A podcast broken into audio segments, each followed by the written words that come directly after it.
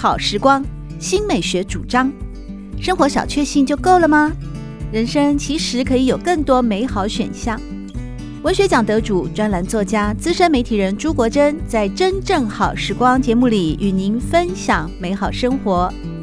让我们打开心灵的扉页，享受真正好时光。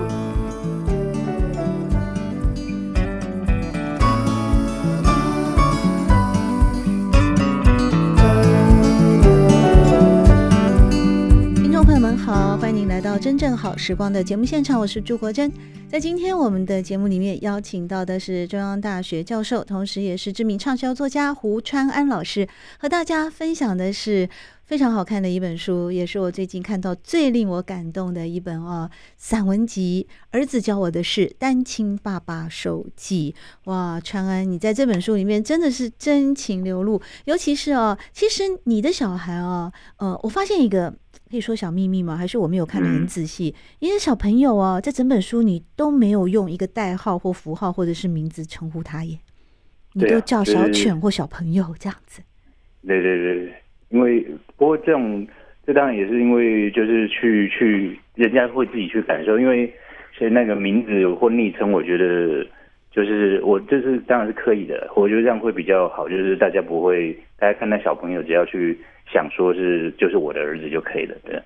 哦，就希望借着一个呃没有固定的一个代号或名称，可以让大家有更多的投射，或者是说更多的感觉吗？是这样的。对对对，就像我上次去接受一个访问的时候，他就说，嗯、比如说我说我教小朋友阅读，那就是说他，我就说那他他觉得他也要想教小朋友阅读，那他可能也可以按照这里面的某种想法去做，就不一定要想说那是我个人的经验，嗯、是不是？我也想说，他也可以变成别人的经验，让别人去考虑，就是说他是不是也可以这样子去思考，这样他跟小朋友的关系。嗯，事实上呢，我们胡川老师在写这本《儿子教我的事：单亲爸爸手记》啊，呃，这个故事我也认为它是你对你的小朋友的一个可以说全记录哎，因为你从他一开始哦、嗯、还没有出生的时候，那当时呢，他的妈妈怀孕三十一周就羊水提前破裂，你从那一刻你就开始记录了。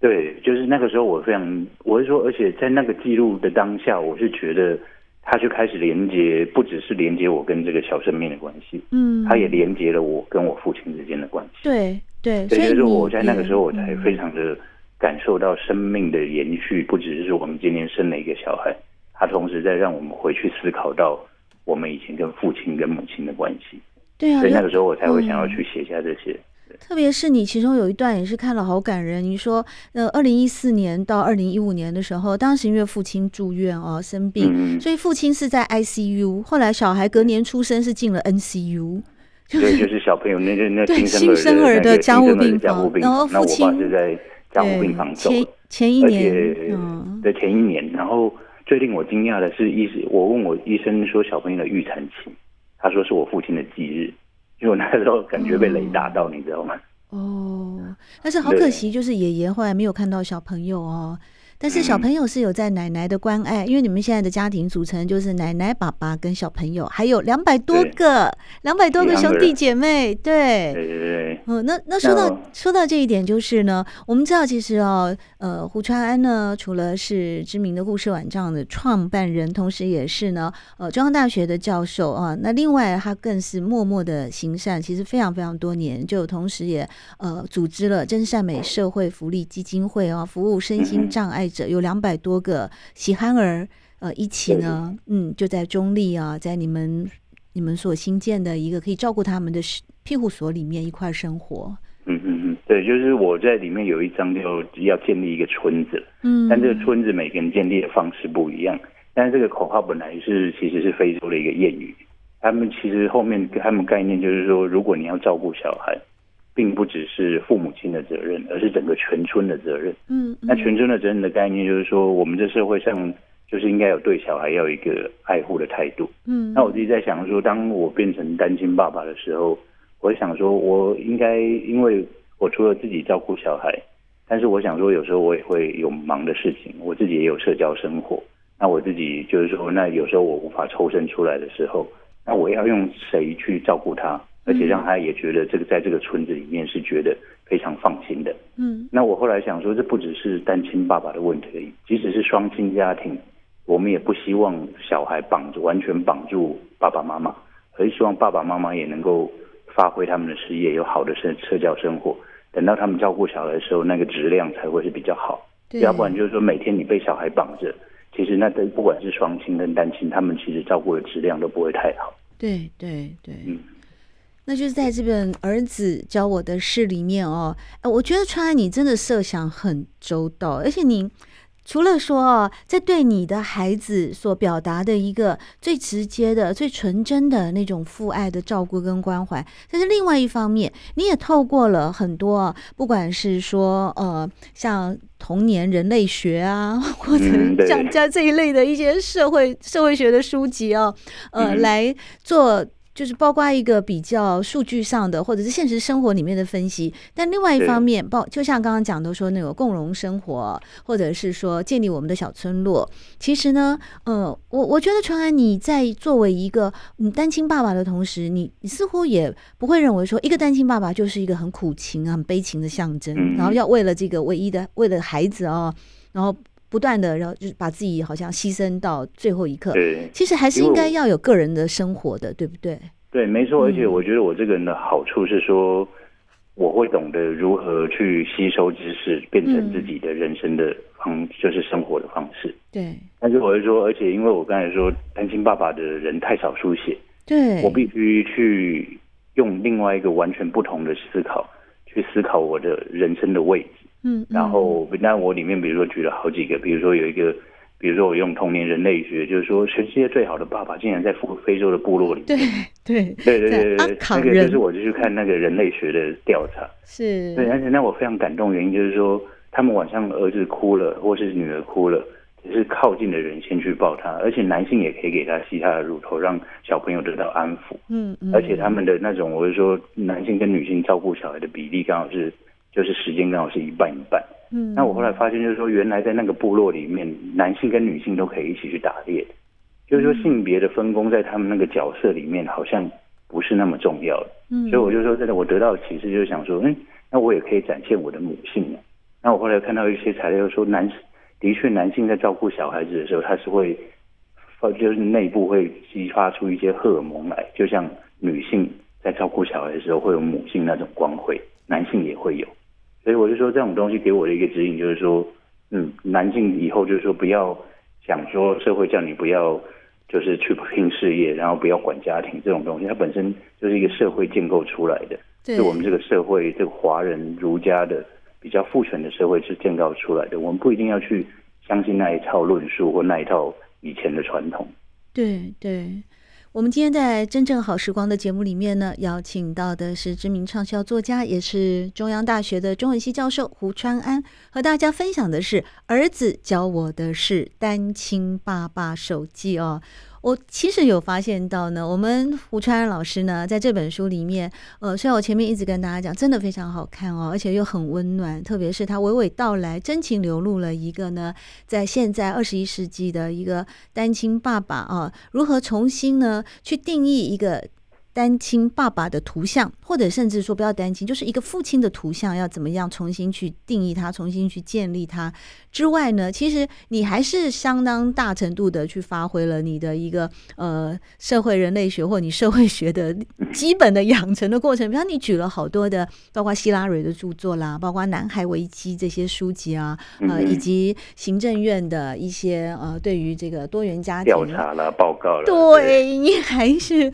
呃还是有。就是呃，这怎么说呢？就是呢，呃，合情合理的哦，来告诉我们说，目前一个单亲的父亲呢，在现代的社会。这样的各种的数据显示，还有像我们这一类人吧，哦，单亲，像你是单亲爸爸，我是单亲妈妈，哎，我们好像其实我们真正要的，并不是说你们去把我们贴标签啦，哦，把我们看成男生就看得潦倒，女生就看得不良啊，什么？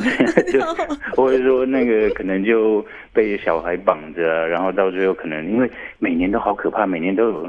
几个新闻，就是什么带着小孩去死，或者是那种。到最后也不是每个人都这样子啊。对，那个东西我们如果去分析比例，双亲家庭也有那种什么过年拿刀去杀全家的，啊，那也是很多。但是大家都没有去把那个例子仔细分出来。就是说，每年过年，我记得有一年过年是有一个人，他们家在吃团圆饭，回去有人去杀他全家，那也是双亲家庭。但是我们说不能贴标签，就感觉把单亲养大的变成是社会的。根源，这是祸乱的根源，是不对啊，对啊，对，这是邪恶的代名词，对啊。结果后来我在里面用数据的原因就是说，哎，结果发现竟然没有，就只是用数数据来看，它其实不是不是一个那个我们的刻板印象是有问题。对，其实我们川安老师呢，也用了很多活生生、现实的、真正的励志的例子啊。比方呢，啊、我们刚刚有讨论多说，哦，好像说为什么大家都给单亲家庭的孩童啊、学业啊、健康成长、人格啊，都好像贴了一些负面的标签。嗯、但事实上，你说嘛，你书里面啊、哦，在这一本呢，嗯、儿子教我的事，单亲爸爸手记里面，胡川安就告诉大家说，美国前总统奥巴马呀。对啊，对不对？但是因为他爸爸很不负责任，他爸爸就是花，到处都有，到处都有小孩啊。然后他爸爸也是，奥巴马也是从小被他阿嬷养大的，然后他妈妈在旁边，嗯、就是让他他妈妈继续完成他的学业。嗯嗯。那我说现在的首富马斯克。他也是单亲妈妈，对。对，我说马斯克之前他妈妈出了一本书，很励志啊，嗯、就是说他就说他在讲他怎么样带着三个小孩，哦、还有自己创业，对不对？那个梅伊马斯克，然后他是现在三个小孩每个都创业家，对，所以就是说，当然不是每个人都是马斯克了，就是说我们不一定要当到世界首富，但我们就是说不要这样去贴标签，就是说这种单亲跟双亲他都会有好坏，嗯、就是说主要是看我们怎么陪伴。小孩的过程，如果我们没有标签，我们社会就不会给那么多单亲跟单亲的家庭压力，让他反而能够更好的去照顾我们的下一代。对，马斯克就是现在电动车特斯拉的哦，那个那个老板哦。所以刚才呢，呃，川安跟大家提到的就是哦，也是写在了这个儿子教我的事单亲爸爸手记书里面的。呃，一个章节哦，特别就是说，刚才呢，川安老师也跟大家讲了，哎，现在这个世界首富，哎，马斯克其实长得蛮帅的哦，不过最近好像又交了，他长得像外星人吧？呃，他长得挺帅的，因为他不是又跟一个女歌手谈恋爱还是什么的，有一次，然后我刚好听了那个女歌手的歌曲哦，我就觉得很好奇，你说他们两个怎么认识的？你知道吗？他们两个是在那个社交网络上认识的，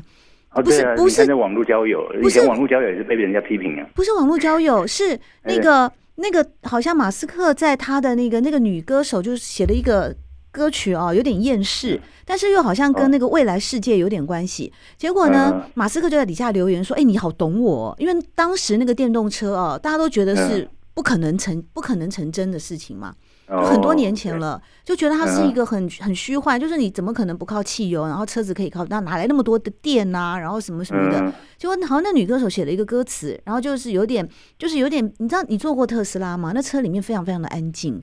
它哦，对，它很恐怖，它没有引擎，那个以前传统的才引汽油引擎嘛。对，然后那个女歌手好像就写了一个类似很安静的这种空间的车，然后然后那个马斯克就说你很懂我啊，这样，两个人就，然后女士就说啊你是谁啊你怎么也你怎么会了解这么明白？他说因为我就是这个机器的，我就是这个发明人，然后两个人就交往了，你知道吗？然后我就对我觉得很有趣，但但是这个。这我们现在不是讲八卦哦，我们主要是讲说马斯克之所以能够成功，是因为他的妈妈也很勇敢啊。就他的他的妈妈哦，梅姨马斯克，然后川安老师就在书里面就有写嘛，说他那时候打五份工，养三个小孩，还去念硕士。然后呢，他说了一句话：“我的孩子看着努力工作的人长大，也就会知道，你越努力，你也会更加幸运。”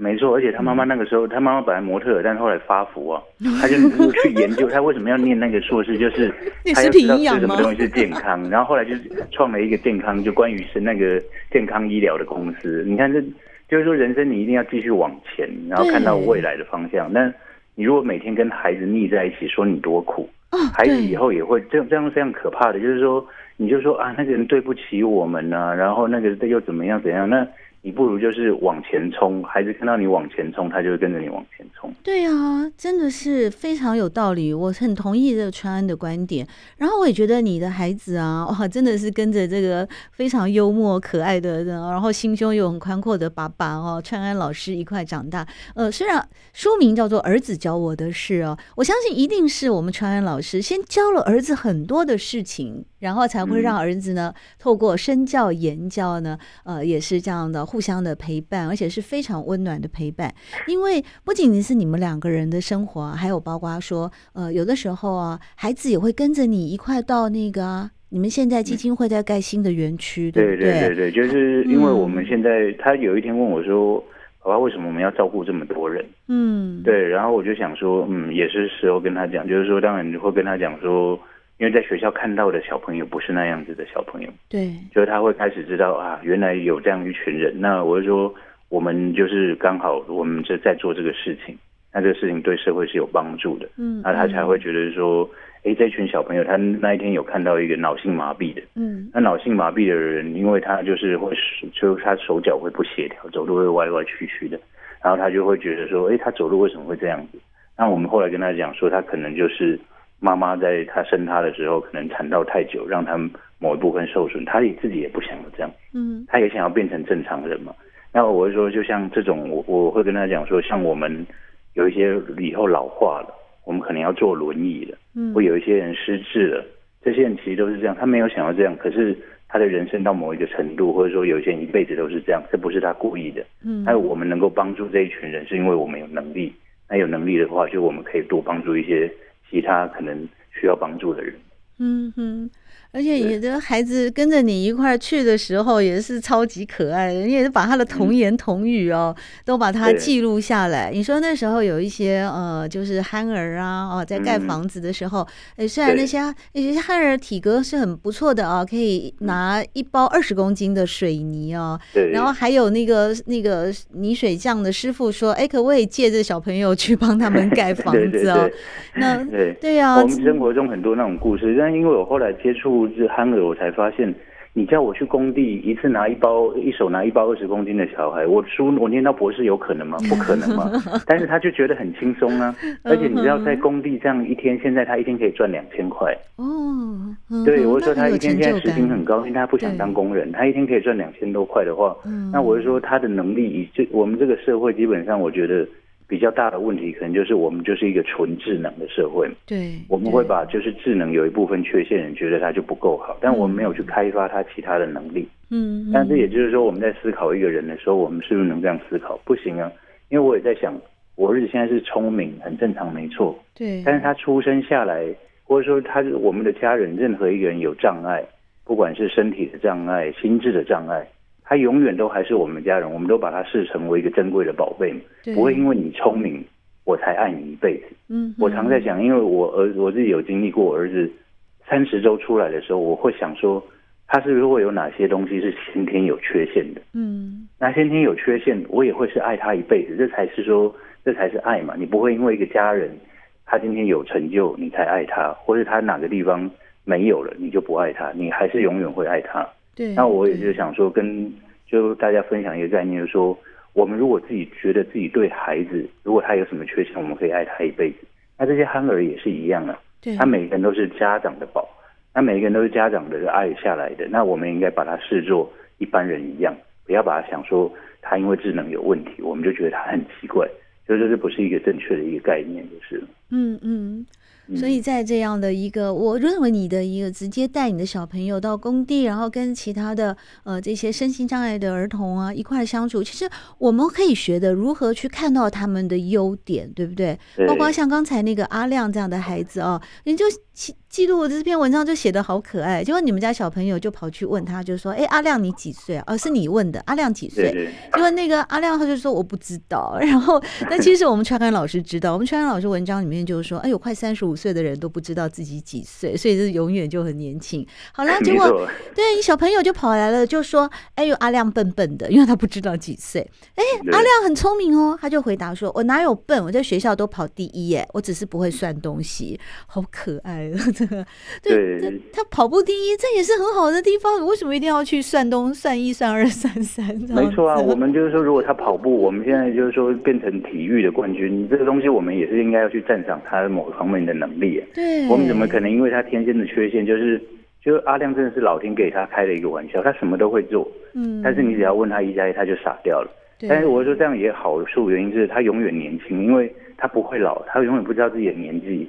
他也不会去跟人家比较说。就是说，他你今天跟他讲说你做错事，我要罚你一百块，跟罚一万块，他都没有差，因为他不知道一百跟一万的差别，他最富有。对，真的真的实在是太可爱了。所以我说今天哦，一定要邀请我们中央大学的教授，同时呀也是知名畅销作家胡川安老师来和大家分享这本哦，哎，刚刚出版的最新，算今年的第一本散文吧。因为以你的出版量这么快，我相信很快又会有很多的作品问世。可是这一本呢，儿子教我的是单亲爸爸手记哦，是我在今年看到的最温暖的，这是最感动人的真情之作。特别是呢，我认为川安老师还是很谦虚的表示说，儿子教你很多事情，但我还是那句话，一定是你先教了儿子很多，儿子在你这边看到了，得到了，收获了，然后他也回馈给你。尤其是你小孩刚出生的时候，因为呃，就是早比较早产哦，三十一周啊，好像只有一千五百公克。所以那时候就住在加护病房一阵子，但那个时候你就开始做，就是你就开始照顾他了，把屎把尿了嘛，对不对？对，因为我那时候才感受到一千五百克，因为新生儿刚生出来，他是一千五百克，但他因为之前泡在羊水，他还会再脱水，再变成再少十分之一，嗯，就先变成一千三百五十克。那我那时候医师就是说我他出生没多久，医师说要帮他洗澡，那要教我怎么洗澡，因为那时候妈妈在休息，嗯，然后我就说。我那时候才知道什么叫生命的重量，一颗头刚好放在我的拳头里。哦，对、啊。然后呢，我要帮他洗，那么那你看得到血管，头软软的，皮肤也看得到那个血管的那个血血管在跳动。嗯嗯。然后你就就很，我当然很惊恐啊，因为那个，所以那不过我常常听到人家讲生命的重量，我那时候才真的感受到，嗯，一个生命的重量是这样子。那当然后来我就说，可小朋友长得真的是很快，嗯，但就是在那个拔屎把尿的过程里面，我才知道。一个生命要来到世界上是多么不容易。那因为就是说，我们常会说，有些人可以虐儿啊，有些人可以做什么。就是说我真的照顾了那个生命以后，我才知道生命这么不容易。嗯，我们怎么可以轻易的就说要对一个生命做什么？对，就是说对，那轻易就是我们每个人长到大也都是生命的奇迹。嗯嗯，所以我们要不止对新生儿，我们就后来我在想说，我们每个人长大都是一个奇迹的话，那所以我们对待每个人应该都是应该也是要用同样的想法。他会来到这个世界上，像我现在对我学生，十八岁的孩子，嗯，他也这样经过这样一段时间，他来到了你的课堂上。那我们说，我们就是对待每一个，比如说对待憨儿也是，嗯，他即使只有 五岁到八岁的智能，但他们都是很认真的在活在这个世界上。所以就是说，这也是让我去理慢慢理解怎么面对生命的一个方法。这才是我是说我车子教我的事情在于这，这他可能不是直接教，而是我在面对他的时候，我自己有自省，就是说我也感受到以前。我没有小孩的时候，我没有办法感受到的事情。对我，我觉得川然老师你在这方面的灵敏度还是比我高很多哎。我儿子像你儿子这么小的时候啊，啊，当然那时候我还没有在大学教书哦。我是到我儿子十二岁的时候我在大学教书哦。但我那时候看大学的孩子就是一个大屁孩，然后我儿子是小屁孩。可是随着我的儿子越来越接近念大学生的年纪的时候，哎，我这几年看到我的课堂上那些学生，我就开始散发出一种大爱精神，你知道吗？我现在看着他们都觉得他们像我的孩子一样哦，就是就不管就是就是到这个年纪。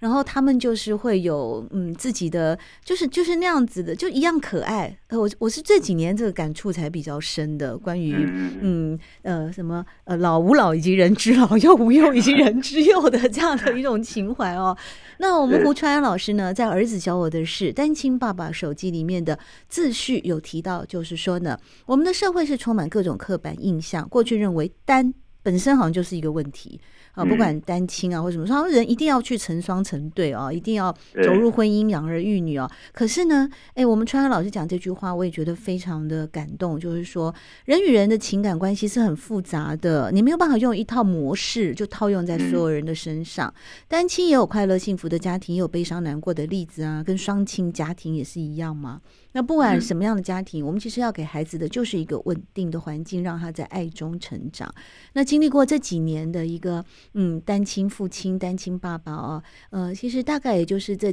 几年的一个开始摸索、探索，到现在呃有了一些呃想法，有了一些淬炼，完成了这本《儿子教我的事：单亲爸爸手记》。呃，川安，你会觉得透过这本书的书写，其实它会带给你一个更坚信。更坚信你自己，不管是作为单亲爸爸，还是孩子的父亲，还是一段走过婚姻的男人，嗯、你的一个对自我的一个人本的价值呢，是否有更多的体现？